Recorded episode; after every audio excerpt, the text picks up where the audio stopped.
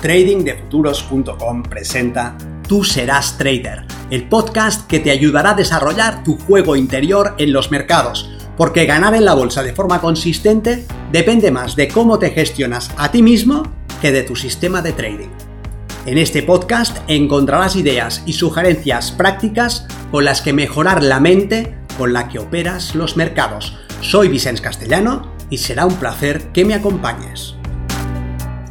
Si quieres más información sobre nuestros programas de entrenamiento para traders, visita tradingdefuturos.com.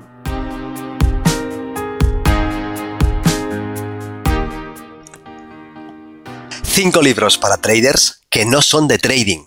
Soy Vicente Castellano, responsable del programa de formación y entrenamiento de trading de futuros, y en esta ocasión queremos compartir con vosotros cinco libros que pueden apoyar vuestro desarrollo como traders sin que traten directamente de trading. Los temas que cubren estas lecturas os pueden ayudar a entender esta actividad y a entenderos a vosotros mismos, a vuestros impulsos y comportamientos y también os pueden servir de base para trabajar aspectos que pueden estar interfiriendo en vuestros resultados como operadores. Estos cinco libros son El juego interior del tenis, El juego mental del póker, El cisne negro, El golf no es juego de la perfección y Pensar rápido pensar despacio. Comencemos por el primero, El juego interior del tenis, escrito por Timothy Calway en 1974 un libro que vendió más de un millón de copias y que sigue estando perfectamente vigente y sigue reeditándose, en el que el autor expone una serie de observaciones sobre el aprendizaje y el desarrollo de habilidades que podemos utilizar perfectamente para mejorar nuestro desempeño como traders. Lo que el autor observó en su carrera, primero como tenista y más tarde como entrenador de tenistas, era que cuando se enfrentaban dos oponentes con un mismo nivel de desarrollo técnico y una parecida forma física, la balanza se inclinaba hacia el lado del que presentaba un mejor juego mental, lo que él llamó The Inner Game, el juego interior, y que se trataba de una especie de lucha que en vez de desempeñarse en la cancha de juego, se jugaba dentro de la mente de los participantes. Lo que se decían a sí mismos los jugadores sobre su juego, sobre su técnica, sobre su suerte, etc., era tan importante que solía marcar la diferencia entre la victoria y la derrota. Timothy veía que ese juego interior era muy difícil de cambiar con instrucciones directas, pero que era fácil influir en él a través de una metodología basada en preguntas. Cuando les pedía a sus pupilos, por ejemplo, que mantuvieran la vista fija en la pelota, comportamiento que él como entrenador sabía que era importante en su desempeño, no conseguía que lo hicieran más que unos breves momentos antes de distraerse. En cambio, si mientras los estaba entrenando les preguntaba ¿en qué dirección gira la pelota después de golpear el suelo? Sus pupilos se veían forzados a mantener la vista fija en la pelota para poder contestar a esa pregunta. Es decir, lograba su objetivo, que era que no apartasen la vista, con una instrucción no directa, sino a través de una pregunta cuya respuesta implicaba que debían de hacer algo que les interesaba desde el punto de vista de su desempeño, y así conseguía dirigir su foco de atención mental a ciertos aspectos específicos que les favorecían a la vez que apartaba la mente de otras variables que podían estar interfiriendo en sus resultados. En este libro el autor propone dos conceptos a los que llamó Self 1 y Self 2, siendo el Self 1 el diálogo que mantenemos con nosotros mismos sobre lo que debe ser hecho y lo que debemos evitar. Sube a la red, mantén la mirada en la pelota, no te rindas ahora. O en el caso del trading, no toques el stop, toma beneficios parciales, o tienes una ventaja en tu sistema, no improvises. Mientras que el self 2 es el realizador, esa parte de nosotros que ejecuta. Uno de los problemas, según el autor, radica en que el self 1 no confía en el self 2 y quiere controlarlo. Algo así como tu deseo de controlar tu respiración o de controlar tu equilibrio o tu sueño. Puedes intentarlo, aunque estos procesos están perfectamente regulados y automatizados por el Self-DOS y no requieren las interferencias de tu mente. En el deseo de controlar, generamos obstáculos mentales que en vez de favorecer nuestro desempeño, lo entorpecen. La paradoja es que el Self 1 difícilmente puede aquietarse a sí mismo. En cambio, Timothy expone un procedimiento específico a través del cual ese silencio mental se puede conseguir sin mucho esfuerzo. Este libro puede enseñarte algunas cosas importantes sobre tu juego mental. Y si te dedicas al trading, el juego mental es una pieza clave. Cada vez que dudas sobre si debes mantenerte dentro de una operación ganadora o tomar beneficios, cada vez que temes que el precio se gire en tu contra y sientes la tentación de proteger tu operación al punto de entrada, o cada vez que una pérdida suscita dudas sobre tu capacidad o sobre tu sistema o tus posibilidades de éxito, estás cara a cara con ese juego mental. Si el diálogo que tienes en tu mente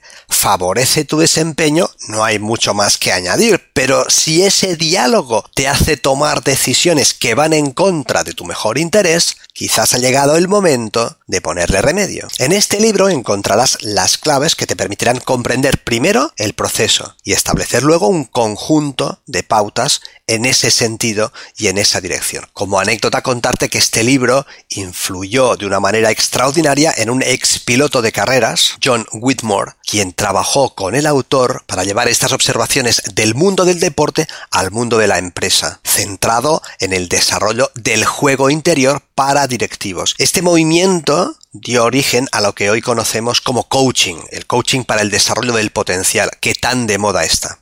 Nuestra segunda recomendación es el juego mental del póker de Jared Tendler quien ha entrenado a algunos de los mejores jugadores de póker del mundo y les ha ayudado a eliminar las pifias que cometen el tilt, en su jerga, a manejar sus miedos o su falta de confianza. La posibilidad de jugar online ha popularizado mucho esta actividad, haciéndola cada vez más competitiva y sus participantes han comprendido rápidamente la necesidad de trabajar sobre su desempeño mental. El póker, al igual que el trading, tiene una componente mental que favorece o dificulta el desempeño. Un jugador excesivamente confiado o un jugador temeroso incurrirá en situaciones en las que sus resultados se verán afectados de manera negativa, tomará decisiones de forma equivocada. Y lo mismo pasará con un trader que sienta una excesiva euforia o que sienta miedo. En el mundo del póker se utiliza la palabra tilt para indicar un estado de frustración que lleva al jugador a asumir comportamientos cada vez más agresivos. Así, las ideas de injusticia,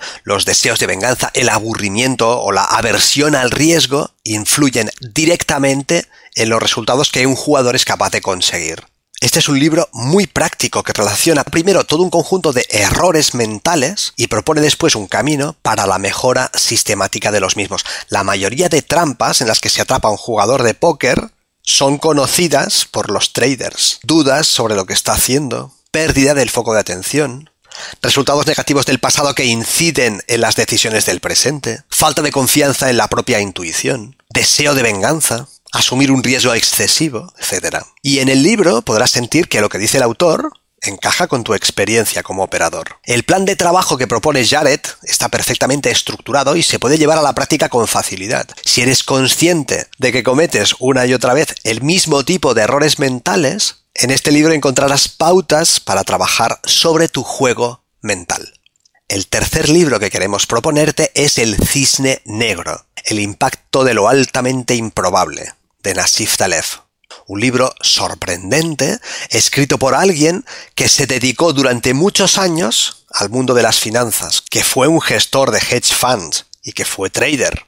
Es decir, por alguien que conoce desde dentro y en profundidad la actividad que a tú te interesa. Este libro tiene una componente más filosófica que los anteriores, poniendo su foco de atención en aspectos fundamentales en la gestión del riesgo, que podrían pasarte completamente desapercibidos. El mismo concepto de cisne negro hace referencia al fenómeno por el cual un sistema puede sumirse en el caos, a pesar de todos los esfuerzos para controlarlo. Esto es así porque lo único que podemos controlar es lo controlable. Y lo único que podemos intentar prever es aquello que es previsible. Ahora bien, ¿cómo vamos a controlar lo que escapa al control, o cómo vamos a prever lo que es imprevisible. Por definición, el término imprevisible ya establece que es algo que no puede preverse. Y en ese caso, ¿cómo iba a ser controlable? La tarea de las personas que se dedican a la gestión del riesgo se suele circunscribir dentro de aquellos fenómenos que ellos mismos pueden imaginar. Pero ¿cómo van a prever lo inimaginable? O, en consecuencia, ¿cómo van a gestionarlo? Un cisne negro es pues un tipo de fenómeno que no es previsible, pero que puede devastar un sistema. El autor cita, por ejemplo, el caso de el control de seguridad de un casino que establece un sistema de vigilancia tremendamente sofisticado, con cámaras de seguridad que vigilan cada una de las mesas de juego, con sensores térmicos que detectan anomalías en el comportamiento de los jugadores, con supervisión a los cupiers y turnos de rotación, y con todas las medidas que la mente humana puede idear para mantener el riesgo de que el casino sufra una pérdida al mínimo, pero que falla al anticipar que un cambio en la legislación contable pueda suponer un descalabro financiero muchas órdenes de magnitud superiores a las que pueden producir los propios clientes. En el caso del trading, un operador puede mantener su sistema dentro de unos parámetros estrictos de gestión del riesgo, no asumiendo una pérdida potencial mayor a determinado porcentaje de su cuenta, no operando antes de la publicación de noticias para evitar la exposición a órdenes tóxicas, absteniéndose de tomar más de X número de operaciones por sesión, pero puede ser atacado por un cisne negro si un incidente acaba, por ejemplo, con la electricidad de su ciudad, o si fallan los sistemas de telecomunicación y se queda dentro del mercado en una posición perdedora y sin poder contactar con su broker para liquidar. Nassim, por lo demás, es un escritor muy concienzudo que aporta decenas y decenas de ejemplos sacados de su propia experiencia profesional que ofrecen una lectura que es muy amena, muy apasionada y muy entretenida. Nuestra cuarta recomendación es el libro El golf no es el juego de la perfección, de Pop Rotella, en el que, una vez más, se hace una aproximación práctica a una actividad física de alto rendimiento con una componente mental importantísima. El libro te puede ayudar a prepararte mentalmente y a permanecer centrado en cualquier actividad de alto rendimiento que ejecutes. Y, aunque los ejemplos en este caso son del mundo del golf, las reflexiones, las propuestas y las sugerencias encajan perfectamente con la actividad del trading. El desarrollo de la confianza, del juego interior, de las rutinas mentales, del amor y la pasión por lo que uno hace, son algunas de las cosas que encontrarás entre anécdotas y anécdotas de algunos de los mejores jugadores del mundo con los que Rotella ha podido trabajar en sus años como entrenador. Uno de los aspectos que más enfatiza es la interferencia de la mente en el desempeño. Dice Rotella que uno no puede pensar en la mecánica del swing, por ejemplo, cuando está en el campo, que ese aspecto técnico debe estar ya interiorizado y que la mente debe apartarse de la ecuación. Lo que propone es que los golfistas aprendan su swing y después confíen en lo aprendido, que se olviden, que dejen de pensar en su ejecución, para que esa ejecución pueda realizarse de manera fluida. Y aquí podemos hacer un paralelismo con el trader que debe de tener la parte técnica suficientemente interiorizada como para no pensar en ella cuando está en el mercado. En el mercado se dedica a ejecutar, no a pensar sobre si es válido o no es válido determinado setup, o si las condiciones están o no están presentes, o si la creación del contexto pone las probabilidades a su favor. La parte técnica tiene que estar asumida e integrada, de manera que en el mercado el trader pueda limitarse a ejecutar. Estas sugerencias de Rotella encajan perfectamente con las que hace Timothy Galway sobre el Self 1 y el Self 2 y encajan con el juego mental y el tilt que expone Jared Tendler. Son tres personas que vienen de tres campos distintos y que hablan de sus experiencias profesionales como entrenadores de primeras figuras a nivel mundial en sus determinadas especialidades y que llegan a conclusiones complementarias sobre cómo interferimos en nuestros resultados. Tres personas que nos dan un mensaje muy claro a los traders. Controlad vuestra mente si queréis controlar vuestros logros.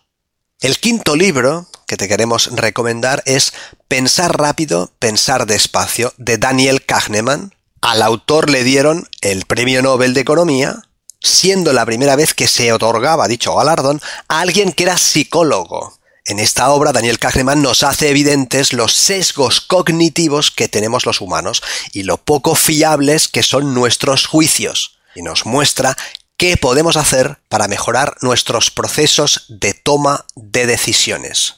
Para los traders, el valor de estas enseñanzas es evidente, puesto que estamos desarrollando una actividad en la que nos vemos obligados a tomar decisión tras decisión.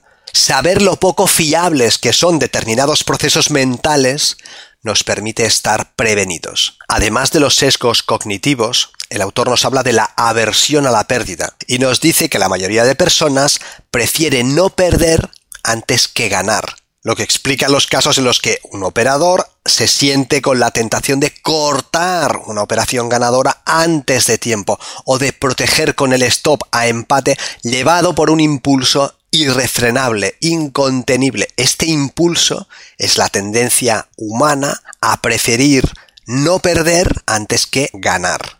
También nos habla de dos partes distintas en los procesos de creación de nuestro pensamiento, a las que él se refiere como sistema 1 y sistema 2, dos partes que se encargan de distintos procesos y que son marcadamente distintos. El sistema 1 es rápido, es automático, y es el más habitual. Tiene una componente emocional y subconsciente y toma decisiones de forma intuitiva. Mientras que el sistema 2 es más lento y requiere que hagamos un esfuerzo para poder utilizarlo, con lo que es menos frecuente. Es más lógico, más calculador, es consciente y suele ser esa parte con la que nos identificamos, por ser la parte racional y consciente que hace las elecciones.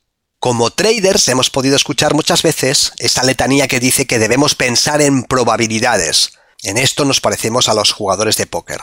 El problema es que nuestro sistema 1 no sabe hacerlo, no ha sido diseñado para ello, lo que nos lleva a utilizar atajos en forma de heurísticos que nos permiten tomar decisiones, pero sin que estas decisiones se basen en un proceso de pensamiento sistemático, lo que además nos genera un exceso de confianza. El libro recoge la esencia del trabajo por el cual al autor le otorgaron el premio Nobel. Y quiero decir que es un placer poder acceder a estas investigaciones que además están repletas de anécdotas y de ejemplos cotidianos y de ejercicios mentales y de puzzles que te permitirán desde las primeras páginas desenmascarar tus propios sesgos mentales. Pensamos que todos estos libros os pueden ayudar a que os conozcáis un poco más, a que entendáis cómo pensáis y os pueden resultar útiles para mejorar vuestros resultados como traders. Si además os resultan estimulantes y os llevan a la reflexión,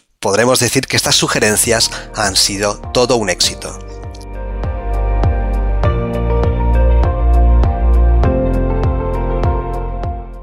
Si este contenido te ha parecido interesante, te agradeceré que lo compartas para darle una mayor difusión y que me dejes un comentario en tu plataforma de podcast preferida.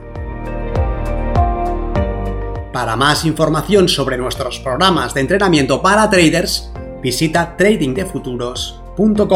Recuerda, una mente estirada por una nueva idea jamás regresa a su estado original.